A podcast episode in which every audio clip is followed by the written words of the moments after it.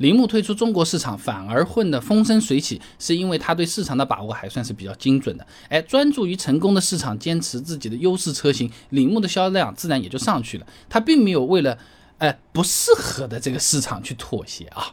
哎，首先，铃木退出中国，并不代表铃木的车子质量不行啊。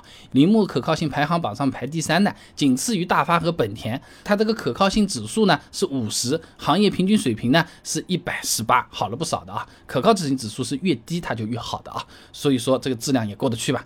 车子质量虽然不错，但是在中国市场更新换代实在是太慢了。你比如说啊，一九九五年国产第二代奥拓生产了十三年，一直到二零零九年才。才引进第七代，你看中间隔了那么多代了，对吧？同样是日系的雅阁对比啊，一九九九年开始国产第六代，现在已经是第十代了，而且中间的换代是没有缺过的啊，每一代都来的。那么铃木推出中国。主要还是因为它的这个所谓的优势项目啊，发挥不出来。大家其实知道的，中国人就是喜欢车子要大的，喜欢大车啊。铃木的优势呢，就是经济实惠小车，什么奥拓、雨燕以及一系列的比较有名的 K car 啊。那么百度和爱卡汽车联合发布了一个二零一八年中国汽车市场白皮书，上面讲啊，这汽车消费空间需求是在急剧增加的。哎，我们买车的朋友都喜欢大空间，尤其是紧凑型和中型车，对大空间的需求占比达到百分之七十三。那么在铃木决定退出中国市场的时候，铃木公司董事长的原话也是提到的：由于中国市场转向大型汽车，我们决定将所有股权转让给长安汽车啊。那么虽然在中国卖的不是很好，但是从全球销量来看，铃木的成绩还是不错的。哎，这个是因为铃木的车子啊，恰恰就适合那些经济刚起步的国家，这些国家的市场规模也其实是不小的。印度就是最好的例子了啊！铃木二零一八财政年的年报啊，全球销量三百二十二万四千台，哎，其中有百分之五十一点三的销量是来自于印度的。另外，什么东南亚、巴基斯坦也是铃木的主要市场。哎，这种情况其实和铃木刚刚进入中国的时候也是一样。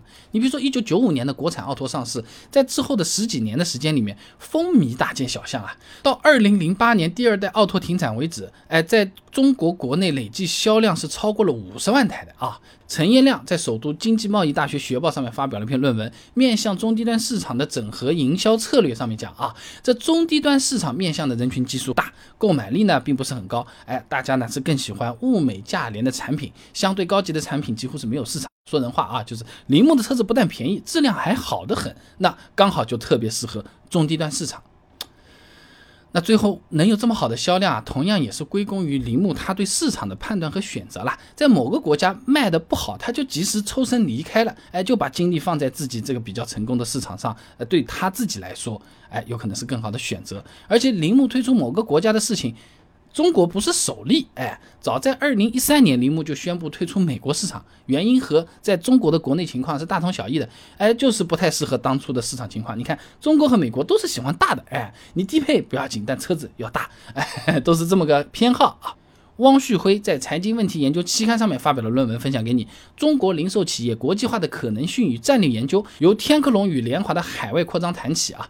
企业呢，在经营海外市场的时候，应该根据实际经营情况，根据消费者的信息跟踪反馈，来及时调整自己的经营策略啊。那么，铃木官方的全球新闻我们参考了一下，由于二零一五年印度商用车市场总共卖了七十万台，因此呢，二零一六年铃木就宣布把自己的轻型商用车，哎，也在印度市场推出了，就卖得好嘛，就来来了啊。那么，二零一七年，铃木呢还在印度开设了工业培训学院，并且呢带去先进的教育设施和人力资源，在印度呢不断的建厂，投入研发资。金都是铃木对市场的选择调整的手段。总而言之啊，铃木退出中国并不是因为车子不好，而是无法满足中国人的需求了。他退出中国之后反而混得风生水起呢，也不是说当初中国拖了铃木的后腿，这是不存在的。他把精力放在了更多产销对路的这个市场上，进一步扩大了他自己的优势。而已而已啊！